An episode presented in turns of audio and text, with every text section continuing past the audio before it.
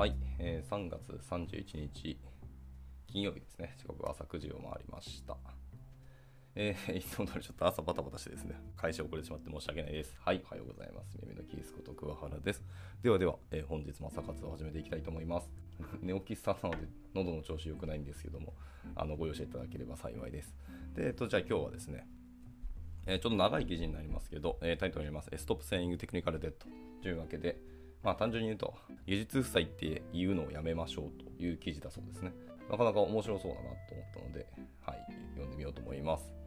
なかなかまあ技術負債、まあ、技術的負債とかまあいろんな言い方がありますけども、これをまずそういう言い方をするのをやめようっていうのはなかなか面白いなっていう視点ですね。この筆者の方もそういう問題に何度も何度もぶち当たったっていうのはあると思うんですけど、それを根本的に解決するにはもう、あれですね、そういう技術と向き合うとかどう現場と向き合うというよりもそれを俯瞰した目線の方の視点から言うのが必要だったのかもしれないので、まあ、ちょっとその話読んでみようと思います。はい、行きましょう。えーこの機能は3週間前に、えーリリースする予定でした。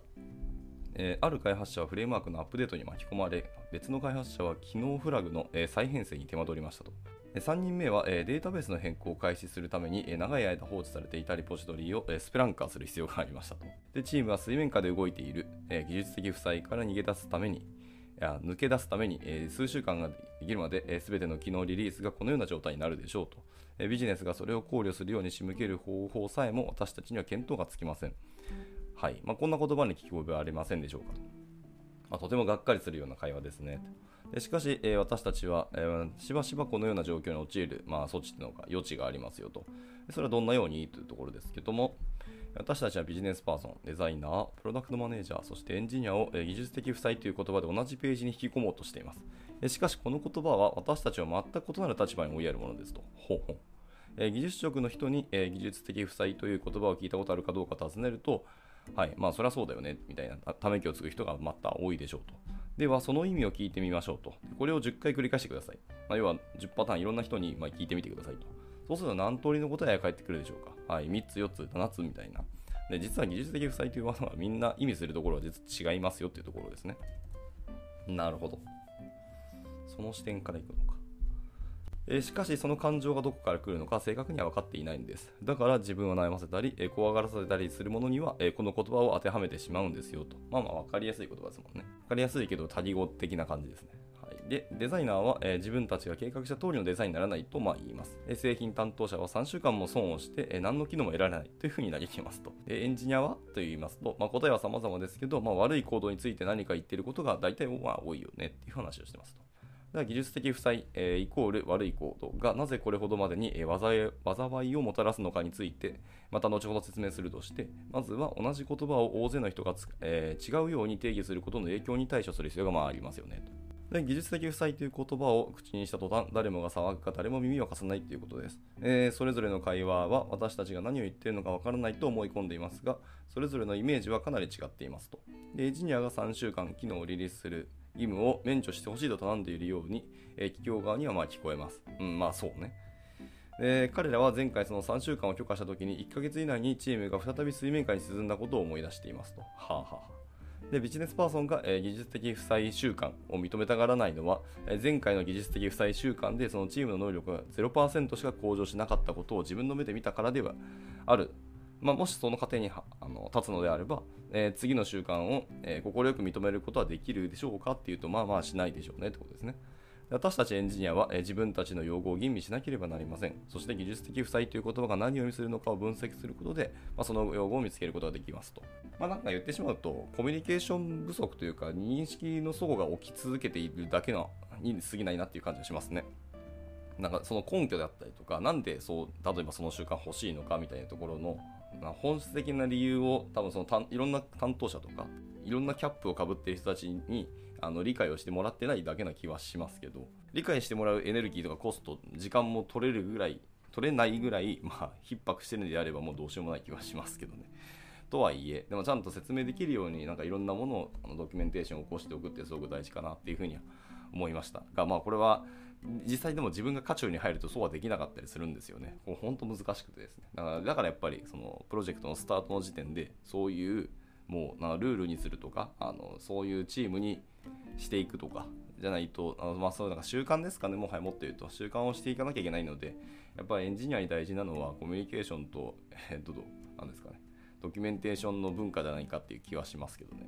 で、その上に技術力が乗っかるのが、現場としてはいいとは思ったりしますが、はいはい、まあいいや。えっ、と、じゃあ続いていきましょう。今のが一応前置き的な話でした。はい、じゃあ続いて、えー、第1節的にありますけど、えー、The Dead is more than just bad code だと言ってます。はい、えー、技術的負債とは、ま、単に悪いコードの話ではないよっていう話ですね。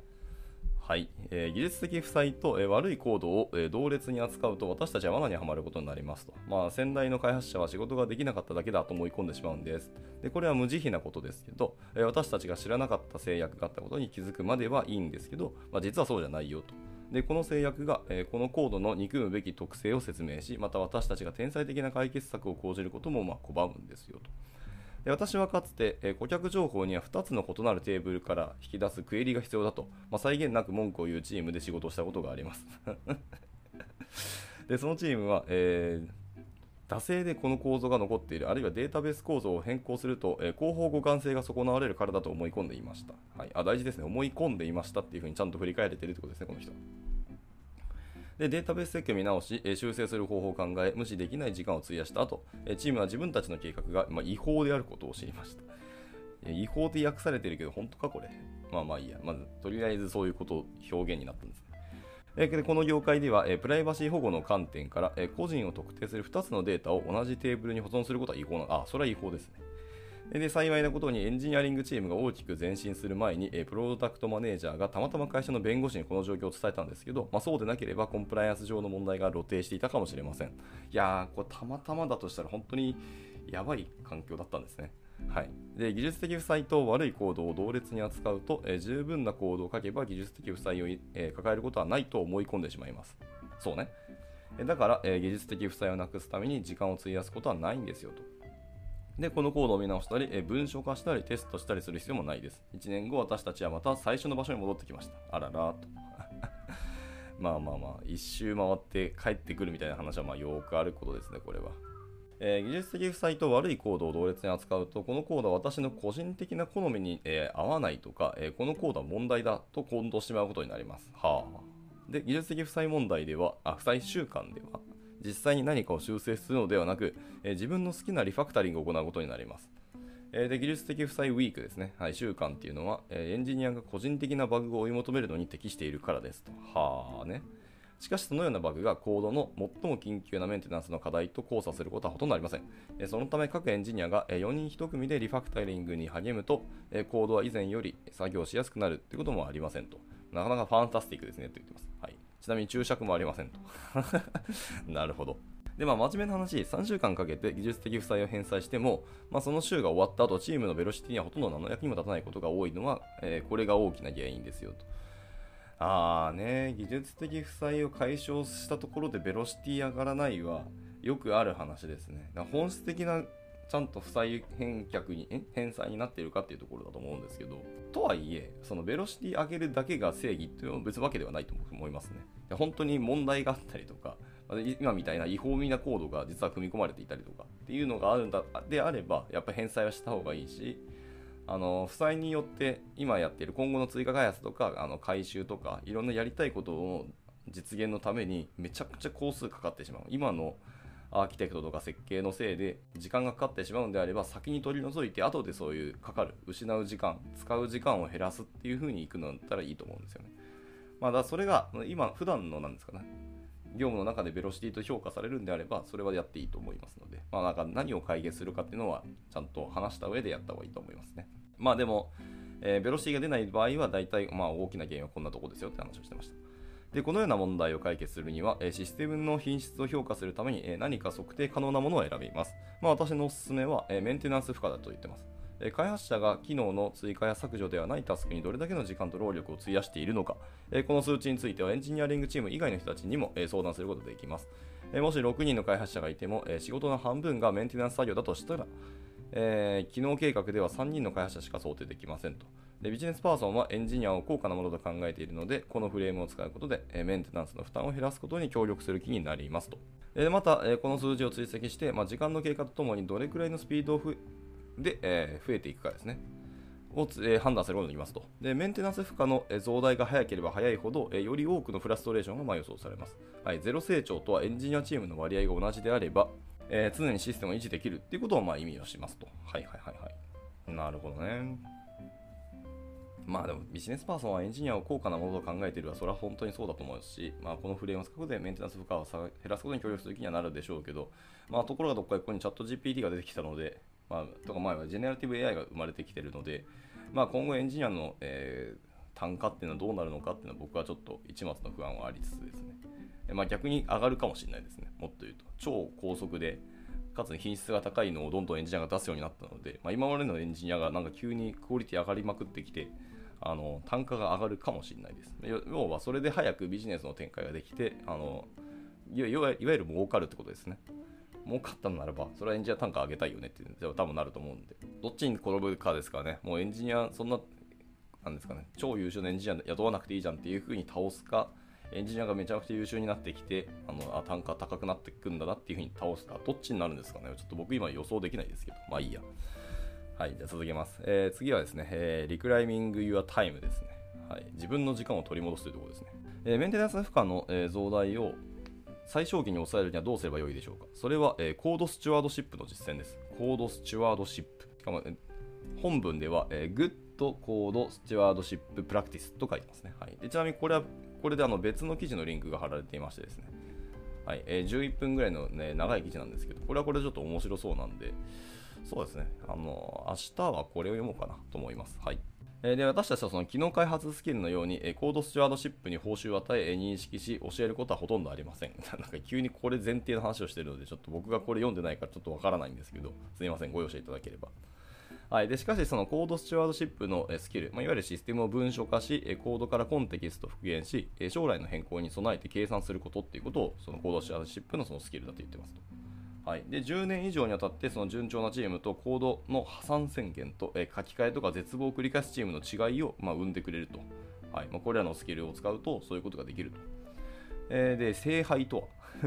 ザ・ホーリー・グレイルって言ってますね。聖杯とは、メンテナンス負荷の増加を、抑制することで、コードのメンテナンス性を向上させることになりますと。で聖杯は、健全な日常的なコード管理ルーチンよりも、さらに多くのことをチームに要求します。でそれは個々のメンテナンスタスクを見て、その根源を追跡し、ソースでそれらの問題に対処することを、ま要求しますと。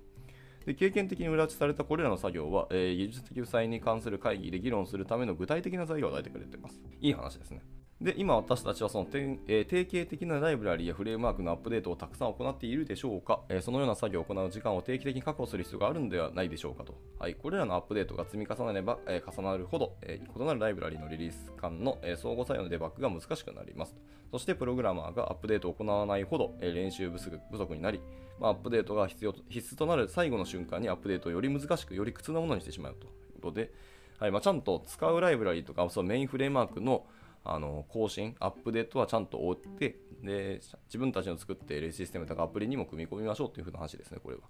でもこれは本当良い話で、でまあ、マイナーとかパッチバージョンであれば、普通にいろんな、まあ、リノベートとかもありますし、まあ、いろんなそういう自動化ツールで勝手にプロデュク出してもらって、でそれをマージするっていう流れでも全然いいと思うんですよね。ただ、えー、勝手にマージするのは結構ですけど、えー、中身をちゃんとメンバーが把握しておくっていうのはすごく大事なことですよね。まあ、やっぱり依存する限りはその依存するものの変化っていうのをちゃんと追っておかないといけないってことですよね、これは。いやーなんか言いたい言葉でした。僕もそれあんまちゃんと癖つけられてないなっていう今、これを読んでて、ちょっと反省する次第ですね、これは。はい。いやー、ちょっとありがとうございます。まあ、筆者の方に、まあ、お礼言いたい感じですね。はい。では、データ続けます。私たちは見捨てられたリポジトリに手を伸ばし、どのように変更を加えるかを考えているでしょうか。もしかしたらそのリポジトリがどのように機能するかについて情報を取り戻すことに労力を割く必要があるかもしれません。重要なチームメンバーが去った後、開発が難しくなるのはよくあることで、その理由は彼らが重要な情報をたくさん知っていたにもかかわらず、それがどこにも書かれていなかったり、整理されていなかったりすることが分かったからです。はあね。やっぱドキュメンテーション大事ですね、これ。私はこれを context loss と呼んでいますが、あ、いい言葉ですね。これちょっと僕も使おう。